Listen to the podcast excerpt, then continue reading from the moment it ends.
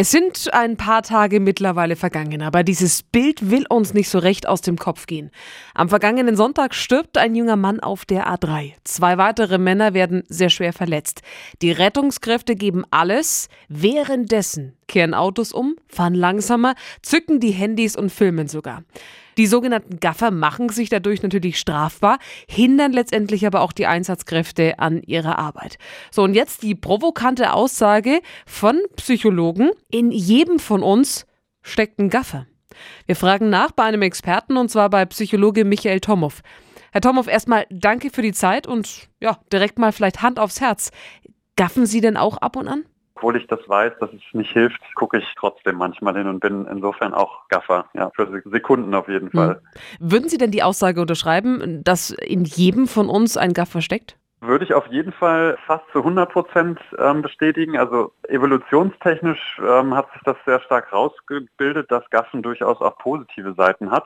Aber so, ich würde sagen, 90 bis 95 Prozent der Menschen haben so eine natürliche Schaulust, die uns dazu verführt, auch nochmal genauer hinzugucken, was mhm. ist da gerade passiert, welcher Unfall ist da jetzt vonstatten gegangen, gibt es da Tote, gibt es da Verletzte, liegt da vielleicht Blut auf der Straße, was ist da genau passiert. Also das ist bei fast allen Menschen so. Jetzt gibt es ja verschiedene Formen von Gaffern. Also die eine, die mal kurz gucken, dann letztendlich aber weitergehen. Oder eben die, die wirklich stehen bleiben, das Handy zücken und anfangen zu filmen oder zu fotografieren. Sehen Sie da Unterschiede? Also ich glaube, der Unterschied zwischen denen, die ja ganz lange gaffen auch, vielleicht auch ihre Handys rausholen, filmen ähm, oder die, die dann helfen, ist A, da ist schon jemand, der hilft, vielleicht sogar Profis am Werk, die ähm, da genau wissen, was sie tun oder da ist keiner am Werk. Und es gibt natürlich Leute, die besonders mutig sind, die möglicherweise auch Erfahrungen schon gesammelt haben mhm. bei Hilfeleistungen oder die möglicherweise sogar ausgebildet sind ähm, in Erste Hilfe und der Kurs ist vielleicht noch nicht 20 Jahre her. Die reagieren schneller, die wissen, dass es jetzt keinen Sinn macht oder eher schädlich ist zu gaffen und nichts zu tun, sondern zu handeln. Ich würde nicht sagen, dass das unbedingt ein Charakterunterschied ist, sondern mhm. eine Art von Gewohnheit oder von ja, dem Einschätzen der Situation her. Wenn man sich so ein bisschen im Internet mit dem Thema befasst, dann wird immer wieder äh, geschrieben, es herrscht Sensationsgeilheit. Diese Leute, die das letztendlich tun, haben einen Aufmerksamkeitsdrang. Können Sie das bestätigen? Das auf jeden Fall. Das muss aber nicht unbedingt mit dem Charakter zu tun haben, aber Menschen, die ja diese Sensationsgeilheit haben, die vielleicht auch in den sozialen Medien eine gewisse Aufmerksamkeit brauchen, die sehen das natürlich als gefundenes Fressen, sich da so ein Video zu machen, vielleicht sogar, und das sind ja die makabersten ja, Mitschnitte, über ein Selfie dann ein Video von einem brennenden Haus zu machen, ist ja auch mhm. mal passiert ähm, wo man sich als normaler Mensch von außen fragt, was muss in diesem Menschen vorgehen. Innerlich, psychologisch gesehen macht das aber durchaus Sinn, wenn man vielleicht ähm, nicht Aufmerksamkeit bekommt über den Job, vielleicht sogar über die Familie, vielleicht sogar in der Kindheit da sehr missachtet worden ist von Mutter und Vater oder in sehr misslichen Verhältnissen aufgewachsen ist, dann kann so ein Unglück von anderen, bei dem man ja spontan dabei war und den Aufnahmeknopf gedrückt hat, natürlich hervorragend sein, um Aufmerksamkeit von anderen zu bekommen. Und das erleben wir ja tagtäglich über andere soziale Medien, über Facebook, wo meist sogar triviale Dinge ähm, gepostet werden, die fast ausschließlich dazu dienen, Aufmerksamkeit zu erlangen und ja, Gespräche loszutreten und soziale Kontakte zu knüpfen. Mhm. Und das kann natürlich bei manchen Menschen dann stärker ausgeprägt sein, aufgrund von ja, Erziehung, von bestimmten Situationen im Leben. Das muss nicht immer mit bestimmten Charakterzügen zu tun haben, kann aber natürlich verstärkt auftreten bei Leuten, die sehr unsicher sind oder diese Aufmerksamkeit brauchen. Herr Tomow, können Sie Gründe festmachen, woher wir dieses äh, Bedürfnis haben? Also ist es genetisch bedingt, da jetzt stehen bleiben zu wollen, zugucken zu wollen?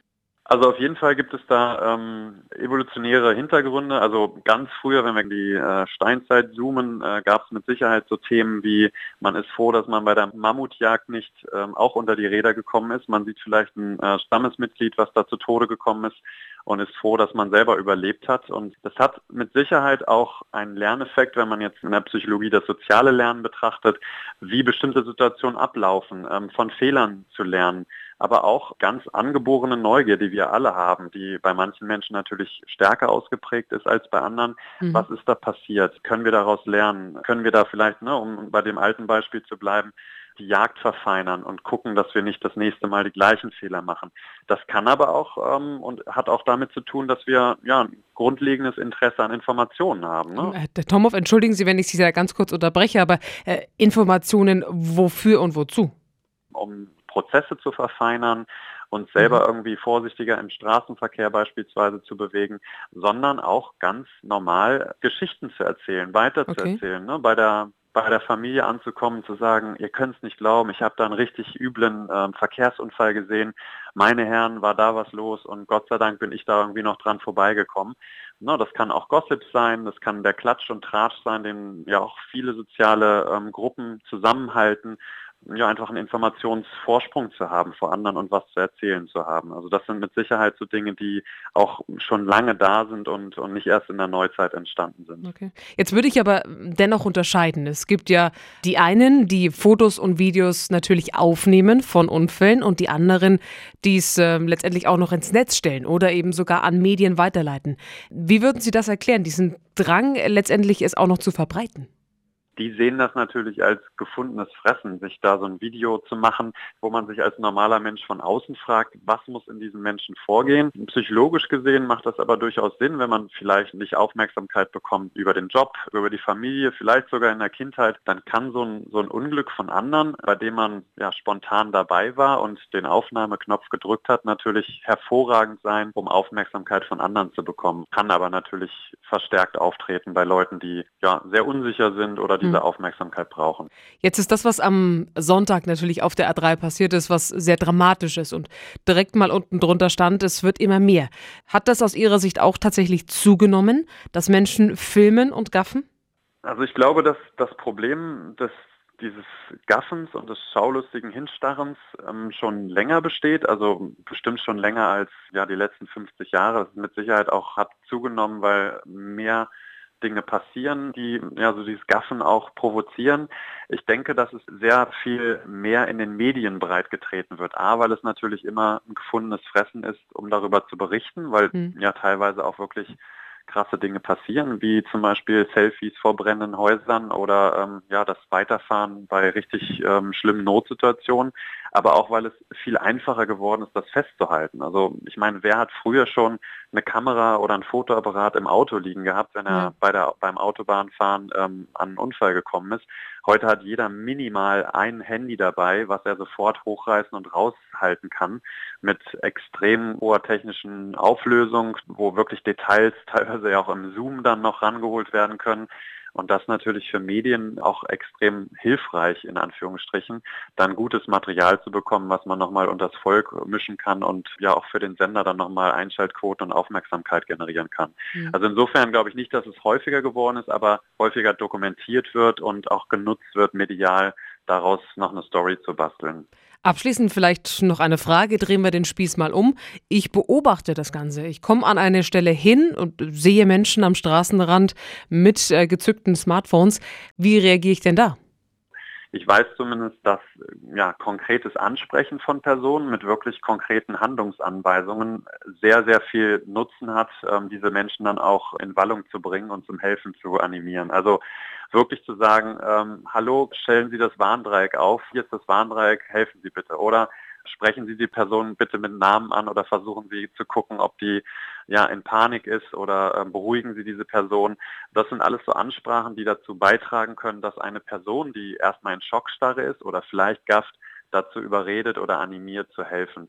Ich würde wirklich gucken, ähm, stehe ich da im Weg? Sind Menschen in Gefahr, ähm, denen ich noch persönlich helfen kann? Also ich bin kein ausgebildeter Rettungssanitäter, aber mit Psychologie kann man ja auch so einiges machen. Mhm. Und ich hatte tatsächlich mal ähm, eine Situation, bei der ähm, im Süden Deutschlands über den Winter eine Brücke zugefroren war und dann äh, eine Massenkarambolage entstanden ist.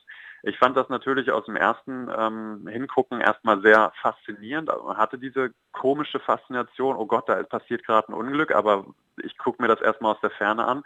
Bin dann aber als einer der ersten auf der Brücke gewesen, habe geguckt, dass ich nicht noch irgendwie von irgendeinem rutschenden Auto ähm, überrollt werde und habe dann tatsächlich angefangen, noch bevor ähm, ja, Rettungswagen oder Helikopter da waren, ja zu gucken, wo kann ich was tun und Menschen anzusprechen und denen zu helfen. Und als ich dann erstmal drin war, war das überhaupt gar kein Problem zu helfen. Dann war es eher so zu gucken, wo kann ich noch ähm, was Gutes tun, ne? mhm. ohne jemanden dann noch stärker zu verletzen, als er ohnehin schon ist. Und ich glaube, dass dieses, ähm, dieser erste Impuls ähm, zu schauen, ist da jetzt Hilfe am Mann Not? Kann ich da was tun oder stehe ich gegebenenfalls im Weg, dass diese kurze Entscheidung essentiell ist, ähm, ins Handeln zu kommen oder nicht? Und wenn schon sehr, sehr viele Menschen da sind und mich niemand anspricht, bitte helfen Sie oder ähm, tun Sie hier mal was Gutes, ich glaube, dann wäre ich auch einer von denen, die ähm, sehr fasziniert ähm, da, davor stünden und versuchen würden, aus dem Weg zu gehen, aber wahrscheinlich den Blick auch nicht abwenden könnten. Das wäre wahrscheinlich in der Natur des Menschen dann auch bei mhm. mir so drin. Also Staunen und Gaffen ist dann offensichtlich normal, steckt in uns drin, genetisch sogar.